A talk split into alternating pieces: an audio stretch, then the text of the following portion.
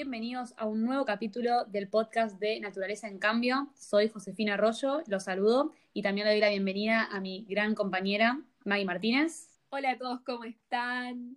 Hoy vamos a estar hablando de un tema que estuvimos hablando durante la semana pasada en nuestro Instagram, arroba naturaleza en cambio. Si todavía no nos siguen, vayan a seguirnos. Y eran las tres R's. Reciclar, reducir y reutilizar. Así que bueno, vamos a empezar con esto, que es más una entrevista, diría yo, ¿no, Maggie? Bueno, dale. Me gusta. La semana pasada, si han visto nuestro perfil de Instagram, publicamos un IGTV acerca de ecobotellas.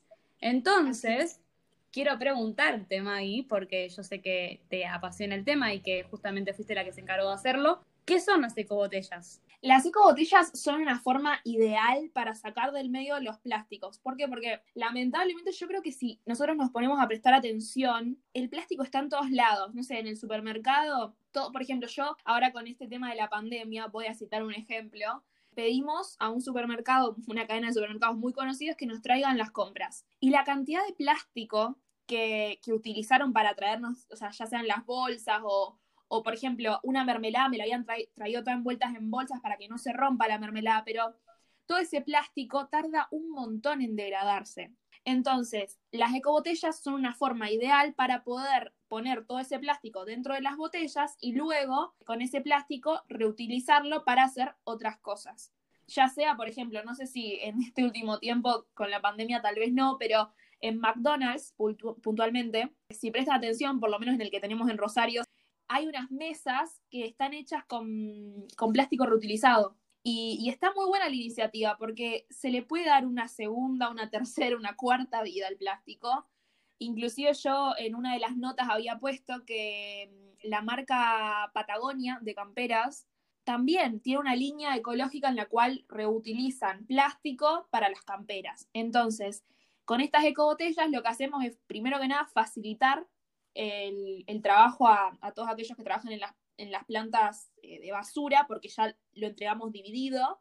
En el videito que compartimos en, en Instagram está, no porque lo haya hecho yo, pero está bastante práctica la información porque es cortito y ahí pueden enterarse de qué plásticos sí, qué cosas no, involucrar en eh, las ecobotellas. Sí, el, el, video es muy claro, realmente yo sabía de las ecobotellas, lo había escuchado, nunca las hice, Sí sé, por ejemplo, mis amigos me han, me han retado a veces porque no lo hago. También no lo hago por una cuestión de tiempo y porque también tenés que dedicarte y, saber y de colgada no lo, he hecho. Está muy bueno. Es muy explicativo el video, sumamente fácil de entender, así que vayan a verlo si no lo han visto todavía. Y está buenísimo, porque es algo que podés hacer en tu casa. Cuando vos tenés niños en las casas, está buenísimo esto, inculcarles estos hábitos. Son hábitos responsables, de consumo responsable, que es una actividad que es muy importante para el ambiente y que a su vez no tiene que ser aburrida, porque a lo mejor vos lo haces como una rutina, porque sabés que está bien, que es algo necesario, ayudás a que se degraden de manera más eficiente las cosas en el ambiente, pero cuando un niño que no entiende, porque no tiene a lo mejor la capacidad cognitiva todavía de comprender cómo es este proceso y por qué es tan importante, lo ve como un juego, entonces está bueno enseñarles desde chiquitos no tires esto y ponelo acá, y esto es para poder ayudar al ambiente, y eso está bueno porque también le inculcas valores, le inculcas hábitos desde muy chiquito, y es una actividad que podés hacer en familia. Completamente de acuerdo. Además, esto que vos lo planteás como un juego, contárselos a ellos como un juego. Si ellos en el jardín, por ejemplo, separan las pelotitas de color rojo, de color azul y lo hacen como un juego, como algo didáctico, bueno, hagamos lo mismo, pero ya que pueden separar los colores, porque saben diferenciar entre qué es el azul, qué es el amarillo, bueno, hagamos lo mismo, pero con materiales. Separemos el plástico, separemos los cartones, separemos los papeles y vayámoslos poniendo todos en cestas diferentes. Son cosas que cuando las aprendes de chico te van quedando y vos, Maggie, contanos, ¿cómo arrancaste personalmente con el tema de las ecobotellas? En realidad por mi mamá, que ella es docente, y en su colegio empezaron a querer enseñarle a los chicos reciclajes y hábitos para poder estar en armonía con, con el ambiente. Y entonces ella lo trajo como una iniciativa y de a poquito nos fuimos copando, por así decir, en la casa.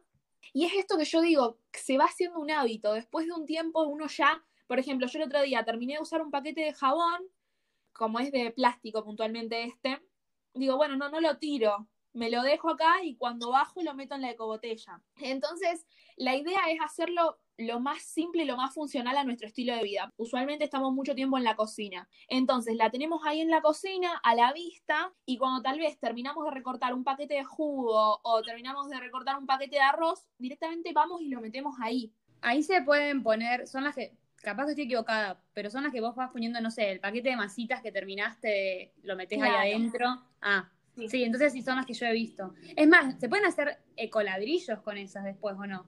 Claro, Sí, sí, sí, sí.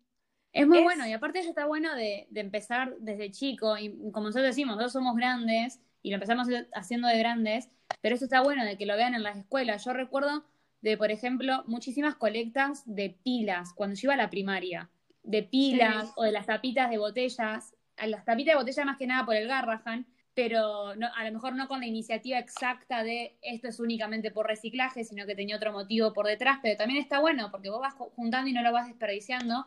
Y el tema de las pilas es muy importante porque también no solamente son tóxicas, sino que no se pueden desechar en cualquier lado, no pueden ir a la basura común, tampoco las baterías viejas de los celulares, entonces tenés ahí el lugar de que tenés para depositar las pilas, que después eso pasa un camión y la junta y la lleva a un lugar en las cuales se pueden desechar de manera segura. Que eso es algo que hay que tener mucho en cuenta. Vamos a cambiar a otro tema que teníamos pensado, que es un tema que está muy de moda hoy en día. Quiero saber, Maggie, si vos lo pones en práctica, que es el tema del compost. El compost, muchos lo conocemos, personalmente me hago cargo yo de que esto lo descubrí ahora, hace minutos, para hacerlo lo del podcast, que no, que justamente vos muchas veces se habla del tema de hacer compost. Y en realidad el proceso no es compost, el proceso es compostaje.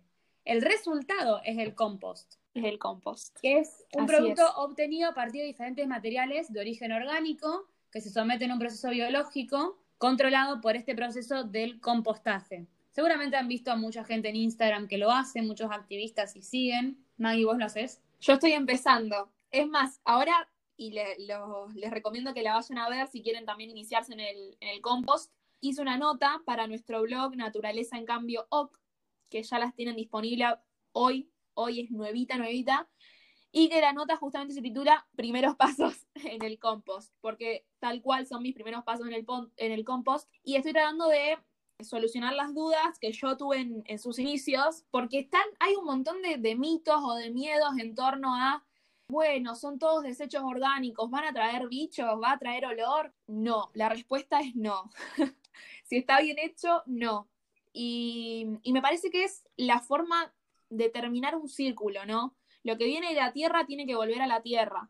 Y, creo que esto es algo fácil e incluso lo, lo, aclaré porque uno muchas veces dice, uy, pero esto de la ecología y todo esto lleva un montón de tiempo. No, por ejemplo, el compost lleva unos menos de cinco minutos cada dos días, tranquilamente lo podemos hacer y es una forma también de ponernos en contacto con la naturaleza es una, forma de descargar. Y está bueno porque es parecido a lo del plástico, o sea, toda esa, esos desperdicios, tal vez, que sé yo, pelamos la zanahoria y nos queda la cáscara de la zanahoria. Una cosa es que vaya a la basura y otra cosa es que vaya al compost.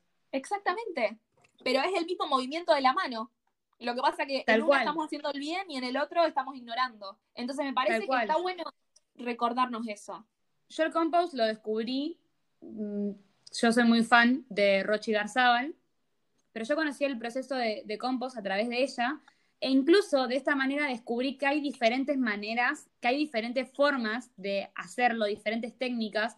Incluso existen lo que son los compostadores, que es la manera más profesional de hacer el compost. Pero incluso, por ejemplo, mi mejor amiga que lo hace, ella no tiene el compostador y lo hace en su propio patio, o sea, en la, en la misma tierra, lo cual es lo mismo. Hay muchas formas de hacerlo, como digo, hay formas más profesionales, hay formas menos profesionales, pero la cosa está en hacerlo. Yo mi idea es en una maceta, es la forma más fácil a lo mejor y a lo mejor más cercana que incluso tengo por no poder tenerlo dentro de mi casa. Pero está muy bueno. Y una cosa que yo rescato mucho de, cuando una vez vi una historia de, de Rochi que lo contaba, es que ella se lo inculcó a la hija. Tiene una nena chiquitita y que dice que mm, los niños son esponjas, y esto es lo que venía con, lo anterior cuando hablamos de las ecobotellas. Y es verdad, porque los chiquitos lo, adquieren y lo ven como un juego y después lo empiezan a repetir, de la misma manera en que como aprendiste a hablar y como aprendiste a caminar, aprendes a compostar, aprendes a reciclar y no desechas las cosas, ¿se entiende? Entonces, está buenísimo esto de hacerlo desde, desde chiquitos, de enseñárselos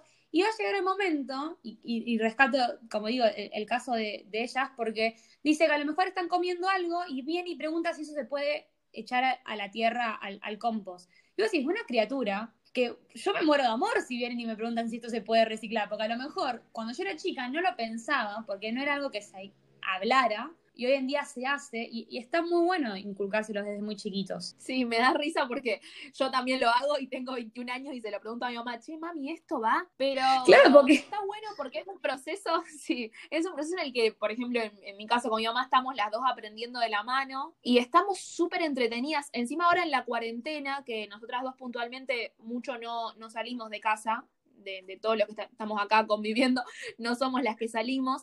Entonces tenemos más tiempo tal vez para, qué sé yo, estar en el patio y, ponernos más en contacto con la naturaleza y empezar a prestar atención a esos cambios. Y como vos dijiste, o sea, si, por ejemplo, yo empecé mi compost en un tupper.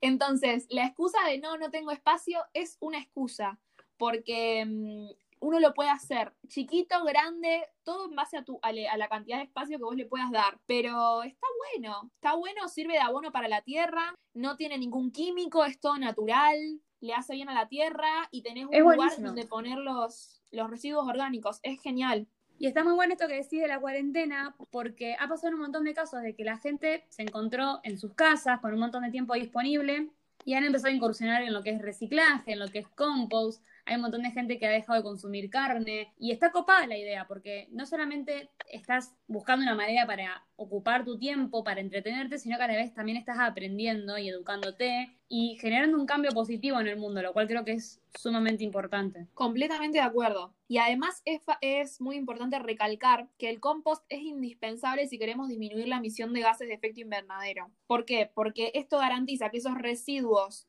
que de otra forma serían llevados a las incineradoras y emitirían gas metano, se, descompongan naturalmente. Entonces, son pasos muy simples que ayudan un montón. Yo si quieren, para hacer un poco más fácil a nuestros oyentes, les puedo recordar qué cosas sí y qué cosas no. Total, son poquitas y es fácil. Y esto es buenísimo porque no solamente sirve para aquellos que recién están incursionando y aprendiendo acerca de este proceso, sino también para quienes lo vienen haciendo hace un tiempo y a lo mejor descubren algo que todavía no sabían. Así que Maggie. Recordando algunos de los datos dados en la nota, les puedo reiterar qué productos podemos incluir, qué restos en realidad podemos incluir y cuáles es mejor evitar. Por decir es mejor es que hay que evitar. ¿Qué podemos incluir? Cáscaras de huevos, restos de verduras, frutas y hortalizas, café molido, saquitos de té, yerba mate, hojas y demás residuos verdes, papel de diario o toallitas de papel. Y las cosas que no, bajo ningún término, son carnes rojas o blancas, pescado incluido por las dudas, eh, aclaro, lácteos, aceites de cocina, metales o envases y demás productos no, no orgánicos. Es muy importante que tengan esto en cuenta. Si ustedes ven que está muy líquido, y que tiene feo olor y que atrae muchos, muchos bichos, por así decirlo, mosquitos y esas cosas, agréguenle arriba una capa de elementos secos, como les, eh, les dije antes, por ejemplo, hojas. Si está muy seco, agréguenle con manguera un poquito de agua, pero no mucho para que no, que no quede líquido la mezcla. De todas formas, tengan en cuenta que el hecho de que haya bichos bolitas o cascarudos, eso es bueno, que haya lombrices, eso es bueno. Así que tómenlo como una señal de que están haciendo bien las cosas. Incluso si no aparecen de manera natural, se pueden incluso agregar, que eso es, por ejemplo, en los tarros que se utilizan para hacer compostaje, se agregan, porque eso es justamente algo que ese tipo de bichitos sirven un montón para este proceso. No hay que sacarlo. así, es. En la nota pueden encontrar muchísima más información acerca de la importancia de, de estos bichos, llamémosles.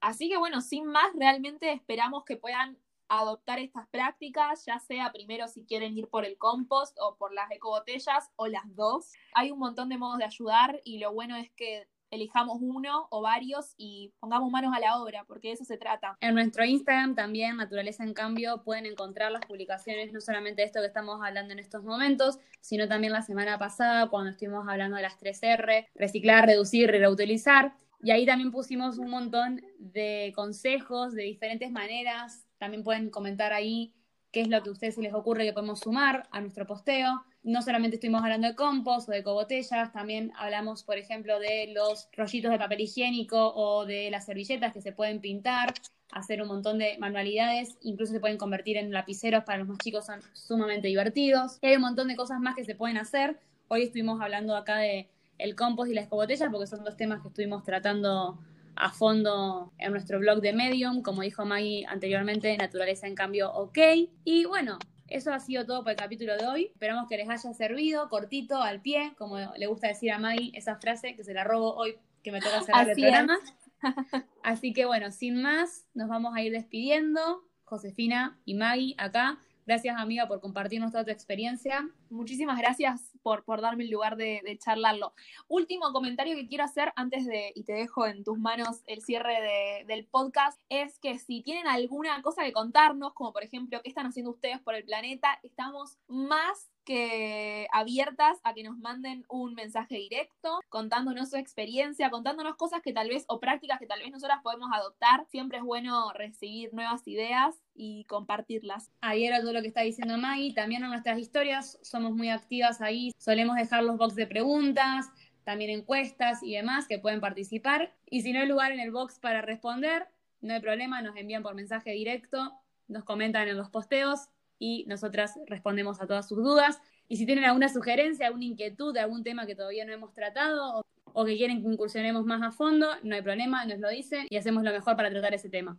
Así que, sin más, nos despedimos. Gracias Maggie por participar hoy. Un saludo a todos, muchísimas gracias. Y nosotros nos encontramos en un próximo episodio de Naturaleza en Cambio. Hasta luego.